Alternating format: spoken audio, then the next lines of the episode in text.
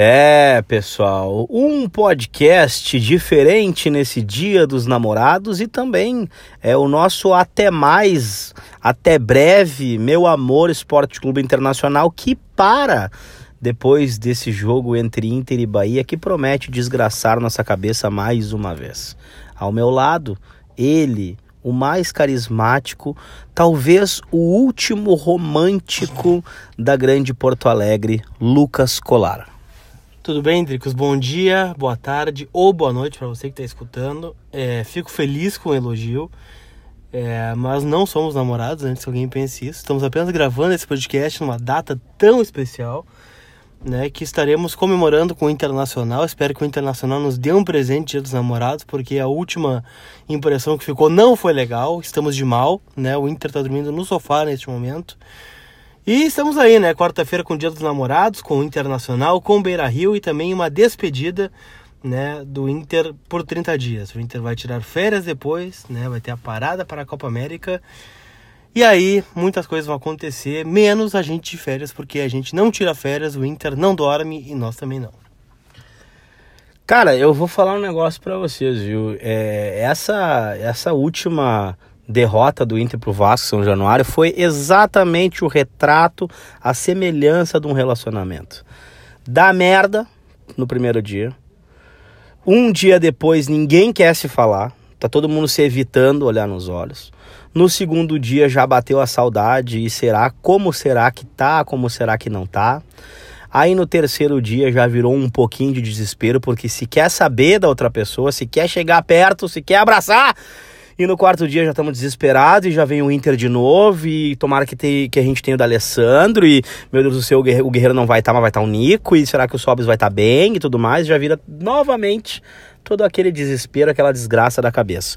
Lucas falou que a gente não entra em férias porque realmente não entraremos em férias e até o final desse podcast você vai saber o que, que vai acontecer aí na parada da Copa América.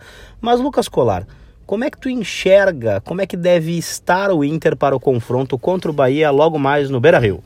Desfalcado pra caramba, né? Porque não temos alguns jogadores, né, que já são de praxe aí, né? O, o Dourado tá fora, o Moledo tá fora, o Emerson Santos levou um cartão bobo contra o Vasco também tá fora. É, fora o Guerreiro e o Iago que estão na seleção. O Edenilson pode ficar fora, né? O treino fechado ainda não definiu quem vai jogar. É, ele não teve lesão, mas tá aquela dúvida se joga ele, se joga o Patrick. Então, uma série de desfalques, né? E o Bahia tá bem ajeitadinho pelo Roger Machado aí. Também tem o mesmo problema do Inter, que não consegue ganhar fora de casa. E o Inter tem o fator Beira-Rio, né? Mesmo com desfalques, estou acreditando numa vitória do Inter. É com sofrimento, sim, porque senão não seria o Inter. Mas temos que ganhar aí para ir para essa parada é, bem na tabela, talvez até dentro do G4, porque meu amigo Dricos, eu fiz um levantamento sobre o pós-Copa América do Inter. E o pós-Copa América do Inter vai ser insano. Então, para tentar deixar, para vamos tentar deixar uh, ilustrar, né, tudo isso, porque já temos até o quem enfrenta o Inter depois da Copa América pela Copa do Brasil, que é o time do Palmeiras, do Luiz Felipe Scolari, essa esse o plantel mais caro talvez aí do futebol brasileiro. E eu acho que o Inter vai ter toda a condição de ter um enfrentamento do seu tamanho, né, da sua grandeza, porém um adversário extremamente qualificado. Falando um pouquinho desse verdadeiro terremoto pelo qual o Inter vai passar depois da Copa América, o que, que tu achou aí do confronto das quartas de final pela Copa do Brasil, Lucas? Ah, não gostei, né, Dricos? O Palmeiras, perdão, é o melhor time do Brasil, na minha opinião, é o melhor elenco, né, tá muito bem no Campeonato Brasileiro, é, vencendo aí 30 jogos em sequência, né, de invencibilidade dentro do Brasileirão. Claro que no mata-mata tudo pode acontecer, né? Ainda mais que o Inter decide em casa. É, é um fator preponderante, na minha opinião. Acho que o Beira-Rio tem feito a diferença.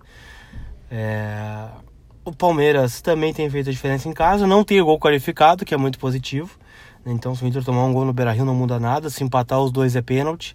Então, cara, eu acho que o Inter tem que pensar em voltar vivo de São Paulo. É, o Inter completo, né? E se Deus quiser vai estar completo, vai ter 30 dias para recuperar todo mundo. É com Guerreiro, com Dourado, com Moledo, com Iago talvez ou não, ou com reforço, não sei o que vai acontecer. É, acho que o Inter tem totais condições de fazer frente. Claro, para mim o adversário mais difícil que a gente poderia pegar.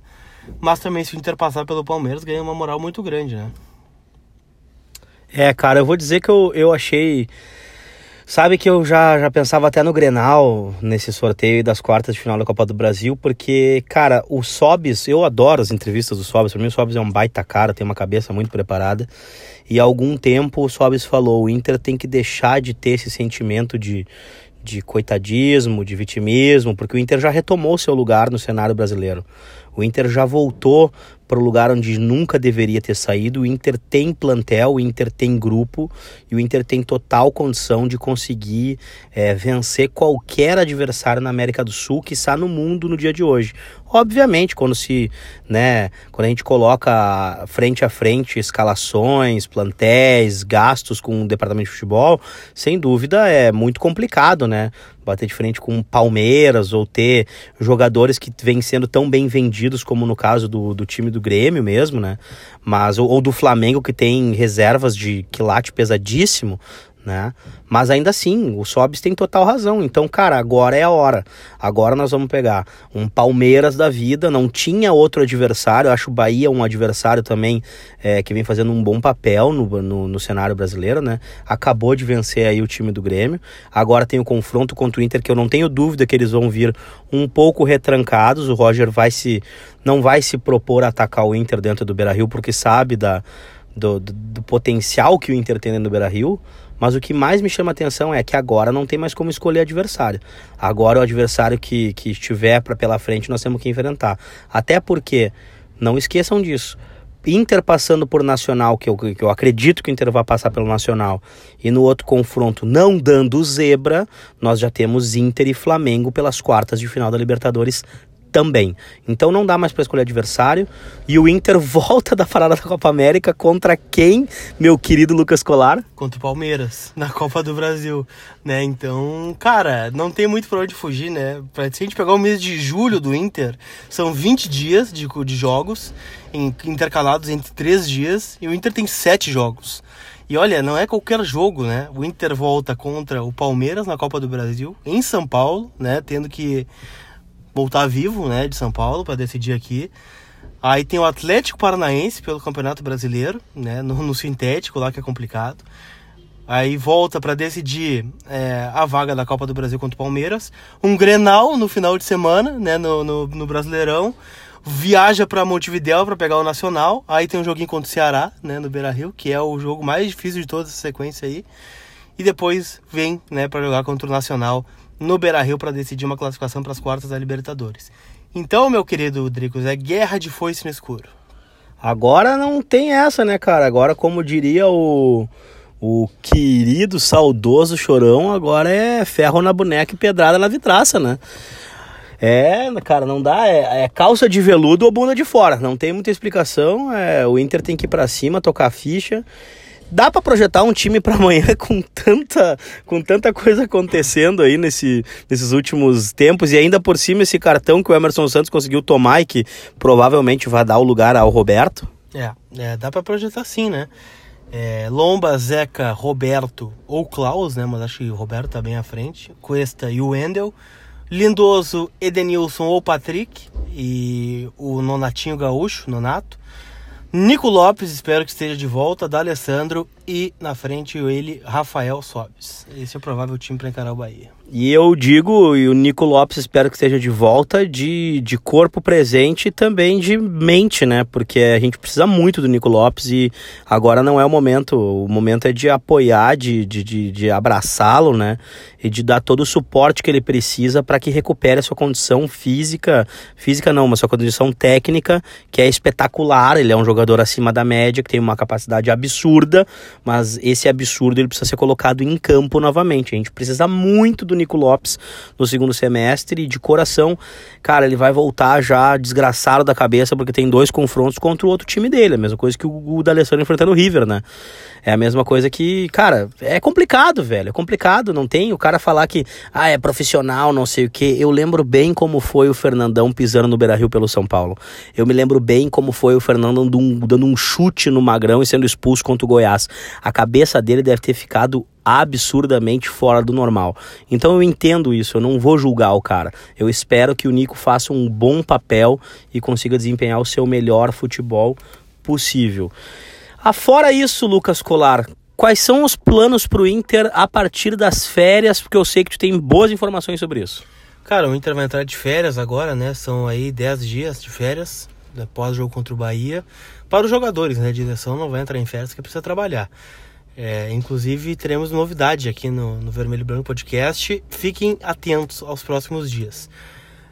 E depois vai para Atibaia, né? Vai dar uma passada em Atibaia, lá no interior de São Paulo, dando uma treinadinha, jogo treino, porque depois que a volta vai ser insana. Mas o Inter vai ao mercado, né, Drico? Se falou muito no Arangues e no Tyson, isso está completamente descartado nesse momento. Mas o Inter vai reforçar, né? Tem a possibilidade maior de perder o Iago, e acho que vai ser o único que vai sair na janela. Se fala muito de uma proposta da Alemanha, né? De um time misterioso da Alemanha, que ninguém quer falar o nome. E o Inter vai atrás de reposição. E também vai tentar fortalecer o seu grupo. Porque precisa, né? A gente viu algumas carências do Inter, especialmente no jogo contra o Vasco. E o Inter vai contratar. E vai ter 30 dias aí para contratar, colocar em forma, botar em ritmo de jogo para aguentar essa sequência aí. Porque sem o grupo e sem rodar o time aí vai ser complicado o Inter sair vivo das três competições. Aí eu te pergunto uma coisa, né? Que daí é final de temporada mesmo, né? Final de temporada que eu digo de seriado, né? Que é aquelas coisas que ninguém acredita que vai acontecer, mas que numa dessas, né? Se há tanto mistério. Delcir Sonda não quer fazer o investimento, até porque, cara, eu entendo um cara não querer botar, de repente, 7, 14, 21, 28, 30 milhões, né? Investir 30 milhões sem haver a possibilidade de retorno. Não existe uh, injeção grátis, né? Então, eu não vou julgar o Sonda também por não querer dar 30 milhões pro Inter pra trazer o Arangues, se ele só vai ter de volta 18 ou 20, né? O investidor vive de investimento. Então, pô, o cara pensar diferente disso aí é uma irracionalidade, né? Não sou eu quem vai julgar o cara, né? Se eu tivesse hoje é, 100 reais para investir, eu teria que ter muita cabeça para investir o 100.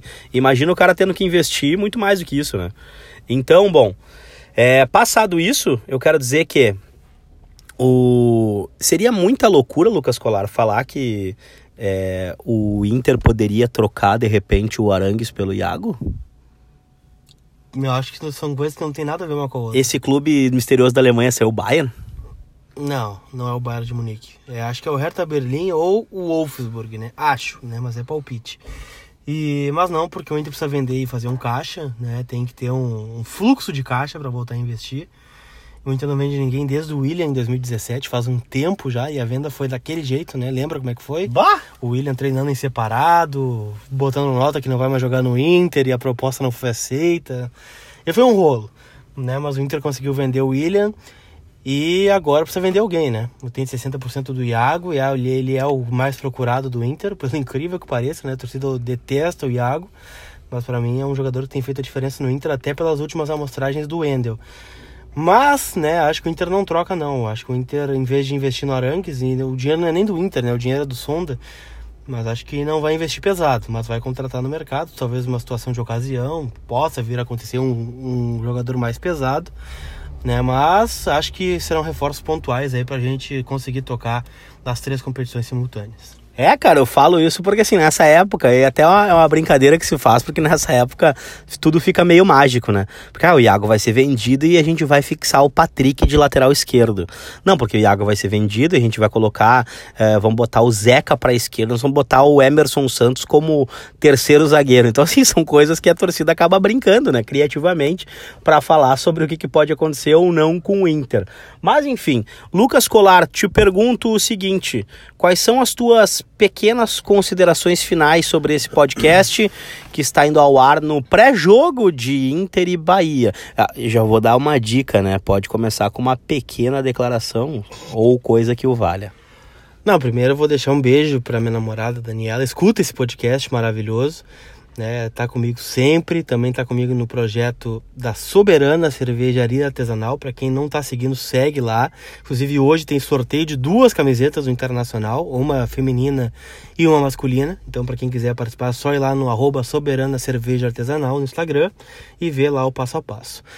É, outra questão, gostaria muito que o Inter não me decepcionasse hoje, né? O meu presente dia dos namorados seria uma vitória do Internacional, convincente, jogando bem e sem sustos. Acho que é difícil, mas vamos lá. E cara, gostaria que o Inter também voltasse a vencer fora de casa. Também seria um grande presente para mim. Então são essas minhas três considerações finais.